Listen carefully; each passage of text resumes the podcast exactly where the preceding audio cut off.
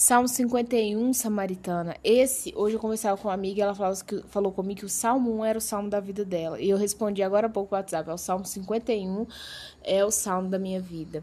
Confissão e arrependimento. Só contar esse contexto rapidinho. O que, que é esse salmo aqui? O que estava acontecendo por trás desse salmo? Davi, gente, ele foi um general de guerra depois se tornou rei. Né, como a gente sabe, na monarquia, em época de guerra, o normal é que o rei esteja na, na peleja, na batalha. E estava na época de guerra e Davi ficou no palácio. E lá do palácio, Davi viu uma dona bonitona, gostosona, tomando banho. E, Davi falou assim: traz a mulher lá para mim. Aí, né, os funcionários dele lá trouxeram a mulher. Ele teve relação sexual com a mulher e dessa relação teve um nenenzinho. A mulher mandou avisar: eu tô grávida. E o marido dessa mulher estava no campo de batalha, obviamente, o nome dele, né, é Urias. E aí Davi chega para um dos seus comandantes, seus generais de guerra, e fala assim: olha, pega esse homem e põe ele lá na linha de frente. Exatamente para matá-lo, né, gente? Porque quem tá na linha de frente é o primeiro a morrer. Não quer dizer que você tá na guerra não vai morrer, igual eu e você. Não vou morrer um dia, mas tem situações que traz a morte a galope, como diz minha avó. E aí, esse homem morre. E Davi pensa assim: não, agora tá tudo resolvido e tal. Gente, é, Davi tinha um amigo, inclusive, era profeta. Esse profeta chega e conta uma parábola para Davi. E Davi fala assim: o profeta vai perguntar: o que, que você acha que deve fazer? Aí Davi fala assim: olha, tem que matar. E o profeta vai falar com ele assim: então, nós temos que te matar, porque você acha que o que você fez em oculto, Deus não tá sabendo. Olha, Davi cai em si, ele vê tudo o que ele fez, quanto foi maligno. Eu já passei por uma situação assim, samaritana, de ficar cega. Cega, de fazer uma situação tão maligna que depois eu não reconhecer que foi eu. Eu não estou me, é, me tirando, né, como se diz, do palco principal. Mas isso já aconteceu comigo. Talvez tenha acontecido com você que me ouve. Mas vamos para o salmo. Versículo 2: Lava-me completamente da minha iniquidade, purifica-me do meu pecado. Só Jesus pode mesmo. 3: Pois eu conheço as minhas transgressões, o meu pecado está sempre diante de, de mim. Primeiro, Davi, ele sabe, ele não fica passando pano quente, samaritano. Ele sabe onde ele pecou, onde ele errou, né, por que, que ele errou. Ele tem essas respostas aqui. Então, eu conheço. Você só conhece se você se dar por conhecido.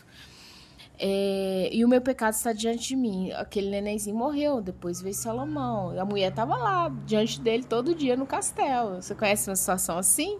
Eu que vos falo, conheço. 4. Pequei contra ti, contra ti somente fiz o que é mal perante os teus olhos. Não pense que quando você peca, você peca contra o outro. Né? Você pega primeiro contra o Senhor, porque Deus está nos céus. Ele está lá do alto contemplando tudo. Então, quando você né, rouba, trai, mente, eu já falei isso em outros áudios, gente. É, para Deus, pecado não existe pecadinho e pecadão.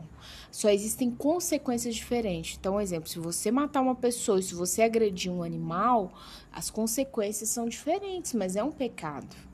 Né? Então, assim, é isso que a gente tem que tomar cuidado. Versículo 6.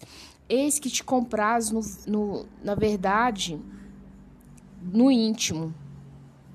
E no recôndito me faz conhecer a sabedoria. O recôndito é um lugar escondido. Né? E ele fala: compraz, na verdade, no íntimo. A sinceridade tem que fazer parte do seu coração. Se ela não fizer, não tem como Deus te ajudar. Né? E no recôndito me faz reconhecer a sabedoria. O que é a sabedoria? Cair em si. Fala, gente sabe? Nossa, que atitude, sem culpa, sem ah, o outro me seduziu o outro, isso é muito fácil olhar para o outro. Olha para si, samaritana. 7. Purifica-me com isopo e ficarei limpo. Lava-me e ficarei mais alvo que a neve. Isopo é, nada mais é com agente químico, né? Ele é antisséptico também, né? Então aqui a coisa tava tão feia que precisava do antisséptico. É, ficarei limpo, lavo-me e ficarei mais alto. Mas essa lavagem dos céus, gente, é uma lavagem sem igual, né? Porque Jesus, onde há luz, não há claridade. E você já entrou assim num ambiente muito sujo, que você vai limpar que tá cheio de rato, barata, cheiro de mofo, e quando você põe a luz assim, os bichos tudo saem correndo, esconde atrás das caixas, viu? É isso aqui. 10. Cria em mim, ó Deus, um coração puro e renova dentro de mim um espírito inabalável. Então, essa criação de um coração puro vem do próprio Deus. E o renovo de um espírito inabalável, renovação de votos, sabe? Você tem sempre que renovar os seus votos com o Senhor. Não me repulses da tua presença, nem me retires o teu Santo Espírito. Eu preciso te falar isso, eu já falei em outros áudios também. O Espírito Santo, ele não está do seu lado, ou ele está dentro de você, ou ele não está.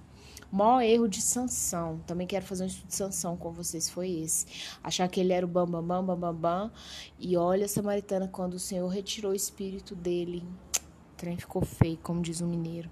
E sustenta-me com espírito voluntário, espírito doador. É, quando você é generosa, transborda sobre sua própria vida. Guarda essa verdade, tá? Em Provérbios, nós vamos fazer um estudo sobre Provérbios assim que terminar Salmos, mas você precisa saber, você tem que ser uma mulher voluntária. Ensinar isso para seus filhos. Seus filhos estão te observando.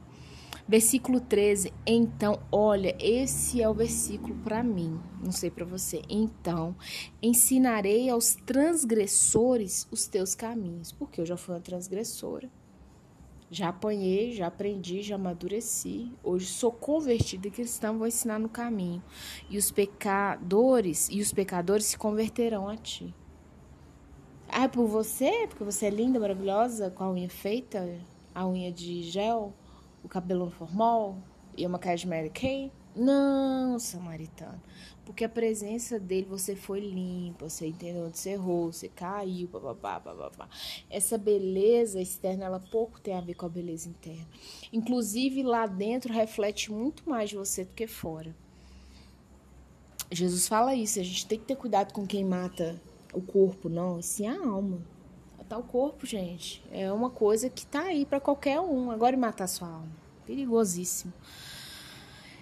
16. Pois não te comprases em sacrifícios, do contrário, eu te daria.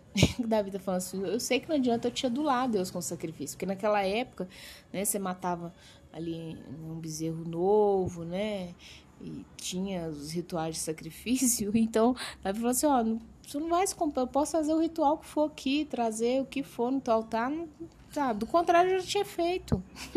e não te agrada de holocaustos. Aí no 17, sacrifícios agradáveis a Deus são o espírito quebrantado. Como é que você está? Você está altivo ainda? Deus não te contempla, não. Seu espírito está altivo? Eu sou, eu posso, eu faço, eu quero, eu tenho. Ih! Esse espírito aí é descartável para Deus. E olha lá se não está sendo descartável para as pessoas também.